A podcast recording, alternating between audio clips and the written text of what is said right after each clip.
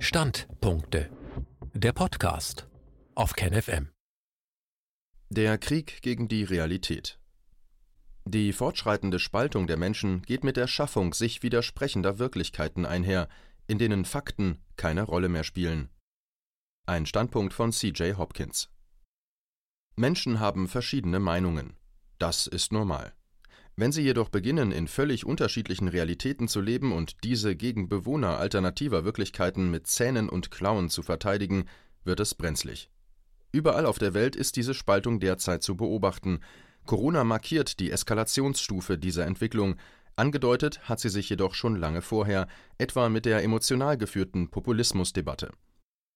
Gefährlich wird es, wenn nicht mehr nur eine richtige durch eine falsche Realität ersetzt werden soll, dies wäre in der Geschichte keine Seltenheit. Der jetzige Meinungskrieg stellt das Konzept einer objektiven Realität als solches in Frage und entzieht damit jeder künftigen Debatte den Boden.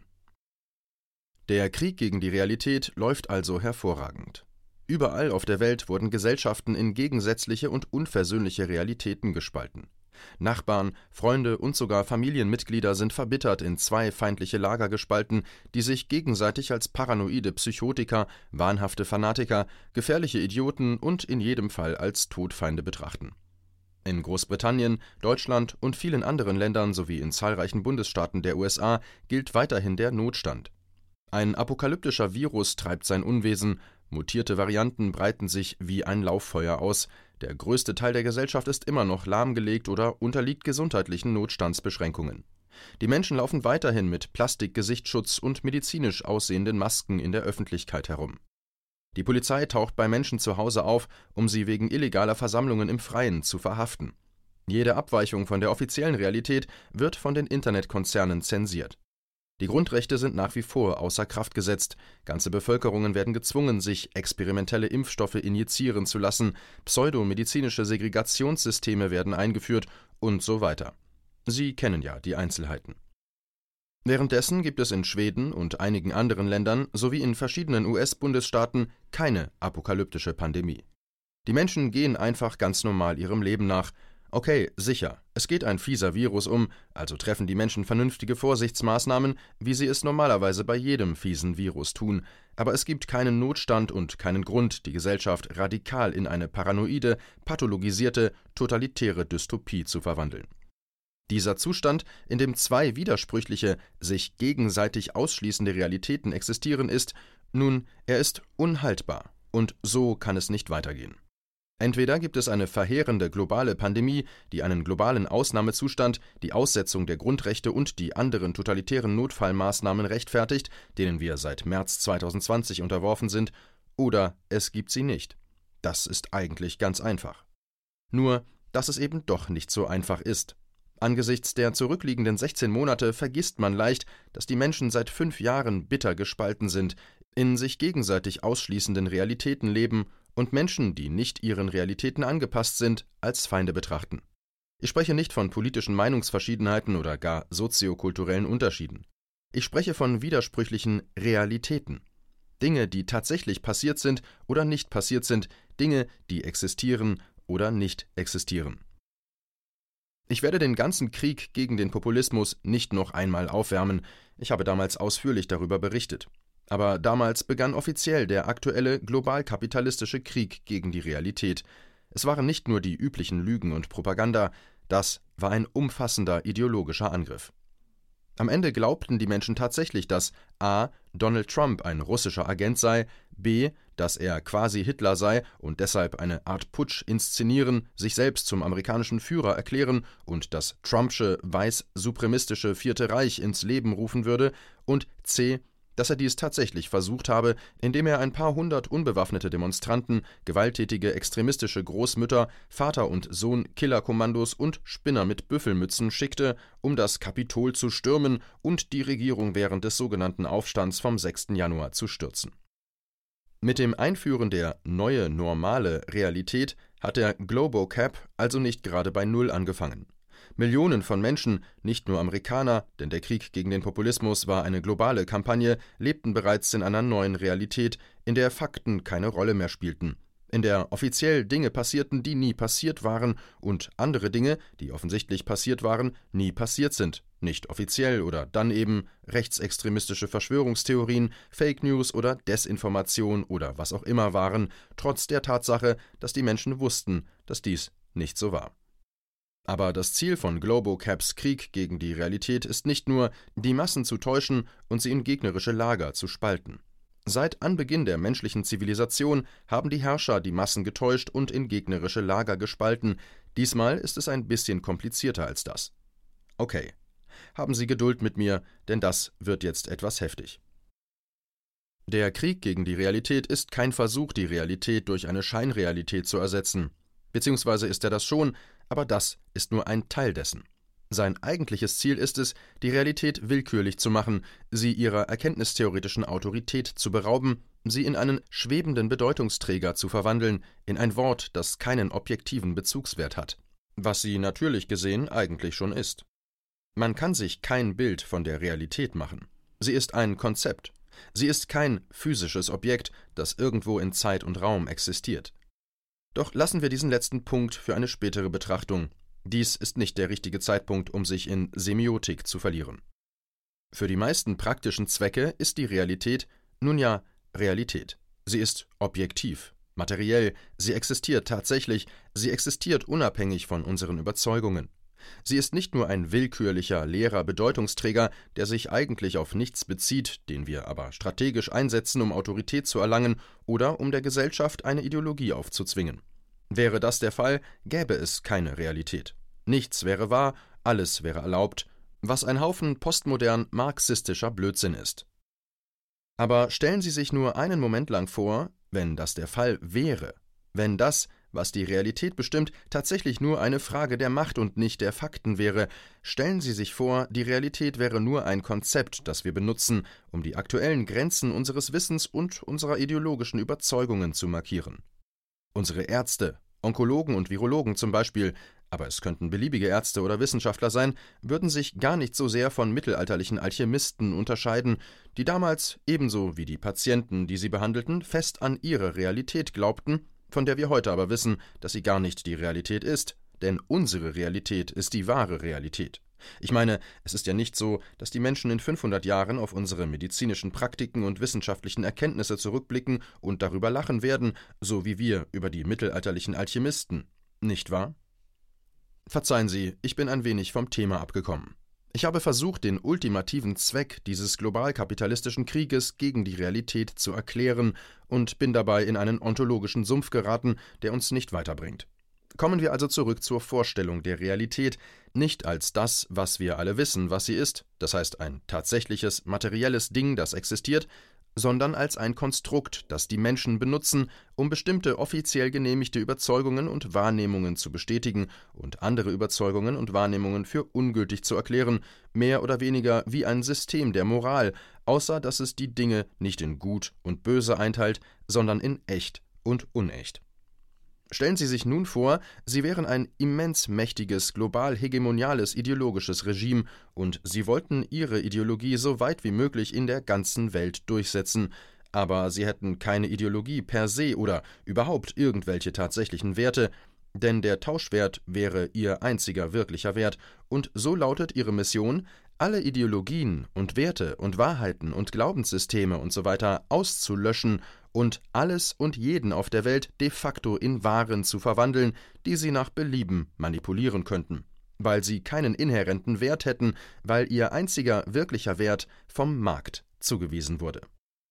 Wie würden sie dabei vorgehen, um alle bestehenden Werte, religiöse, kulturelle und soziale Werte auszulöschen und alles zu einer wertlosen Ware zu machen? Nun, sie würden die Realität nicht komplett zerstören wollen denn das würden die meisten nicht hinnehmen. Sie würden sofort in Panik ausbrechen. Es würde brenzlig werden, stattdessen könnte man also einen anderen Weg gehen und eine Menge widersprüchlicher Realitäten erzeugen, nicht nur widersprüchliche Ideologien, sondern tatsächliche, sich gegenseitig ausschließende Realitäten, die unmöglich gleichzeitig existieren können, was die Menschen immer noch ziemlich in Panik versetzen würde. Natürlich würde es eine offizielle Realität geben, an die sich jeder zu jedem Zeitpunkt strikt halten müsste, aber sie würden die offizielle Realität häufig ändern und jeden zwingen, sich der neuen anzupassen und so zu tun, als hätten sie sich nie der alten angepasst, und dann, sobald sie sich in diese eingelebt hätten, würden sie die offizielle Realität wieder ändern, bis die Gehirne der Menschen einfach komplett abschalten und sie aufgeben zu versuchen, einen Sinn in irgendetwas zu erkennen und nur noch versuchen herauszufinden, was sie an einem bestimmten Tag glauben sollten. Wird dieser Prozess lange genug wiederholt, dann würde schließlich nichts mehr etwas bedeuten, weil alles potenziell alles bedeuten könnte. An diesem Punkt könnte man den Menschen im Grunde alles erzählen, was man wollte, und sie würden mitmachen, denn was zum Teufel würde es für einen Unterschied machen? Ein narzisstischer Arschclown von Milliardär könnte ein russischer Agent und quasi Hitler sein. Ein halbherziger Krawall könnte ein Aufstand sein, Kinder könnten systemisch rassistisch geboren werden, Männer könnten menstruieren. Aber warten Sie, es wird noch besser. Man könnte eine apokalyptische globale Pandemie inszenieren, die nur in bestimmten Ländern oder in bestimmten Teilen bestimmter Länder auftritt und die mehr oder weniger die natürliche Sterblichkeit widerspiegelt und die die historische Sterblichkeitsrate nicht drastisch erhöht, aber trotzdem total apokalyptisch ist.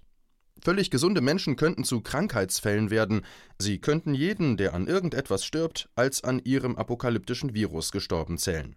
Sie könnten den Menschen unmissverständlich sagen, dass medizinisch aussehende Masken sie nicht vor Viren schützen und ihnen kurz darauf sagen, dass sie es doch tun und dann später öffentlich zugeben, dass sie gelogen haben, um sie zu manipulieren und dann leugnen, dass sie das jemals gesagt haben und ihnen sagen, dass sie Masken tragen sollen.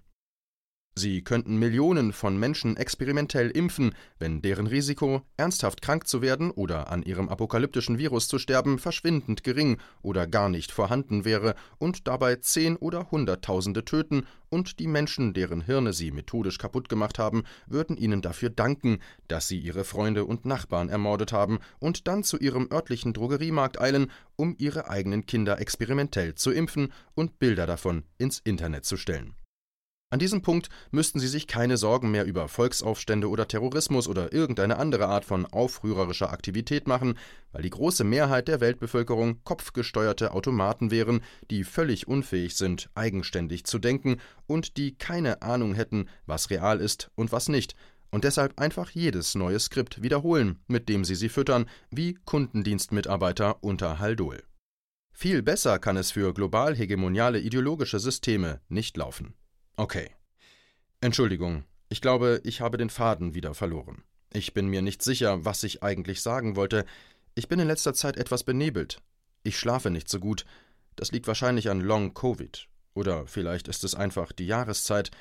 Was auch immer. Es ist sowieso nicht so wichtig. Trotzdem denke ich, dass ich runter zu meiner ehemaligen örtlichen Buchhandlung gehen werde und mich testen lasse. Ich wünsche Ihnen einen schönen Tag in Sie wissen schon, der Realität. Dies war ein Beitrag aus dem Rubicon, Magazin für die kritische Masse. KenFM ist crowdfinanziert und unabhängig. Leiste deinen Beitrag zu freier Presse und unterstütze unsere Arbeit finanziell. Wenn du zukünftig keine Beiträge verpassen willst, abonniere den KenFM Newsletter und installiere dir die KenFM App für iPhone und Android. Weitere Informationen auf kenfm.de/support. Hallo Community. In diesem Video möchten wir euch das Thema Bitcoin ans Herz legen. Wir werden euch erklären, was Bitcoins sind, wie man damit bezahlen kann und welche Bedeutung diese Währung für KenFM hat. Viele von euch haben sicher schon von Bitcoin gehört oder nutzen es sogar privat. Wie ihr KenFM mit Bitcoins unterstützen könnt und warum das für uns aktuell sehr wichtig ist, verraten wir euch jetzt. Das ist ein Bitcoin. In Wirklichkeit existiert so ein Bitcoin aber gar nicht. Es gibt ihn nur virtuell im Internet als digitale Währung in einem digitalen Konto. Bitcoin ist eine sogenannte Kryptowährung, die bekannteste weltweit. Man kann damit via Computer oder Smartphone einkaufen, spenden oder sich gegenseitig Bitcoins zuschicken. Bitcoins kann man wie Währungen oder Edelmetalle zum aktuellen Wechselkurs kaufen, verkaufen oder von Freunden zugeschickt bekommen. Einzige Voraussetzung ein E-Wallet, zu Deutsch eine elektronische Geldbörse. Das ist ein Account oder Konto, über das man Bitcoins empfangen oder versenden kann. Wie ihr wisst, nutzen auch wir bei KenFM schon seit ein paar Jahren Bitcoin, damit wir im Notfall auch finanziell unabhängig bleiben können, zum Beispiel von Banken, die uns nicht mehr mögen.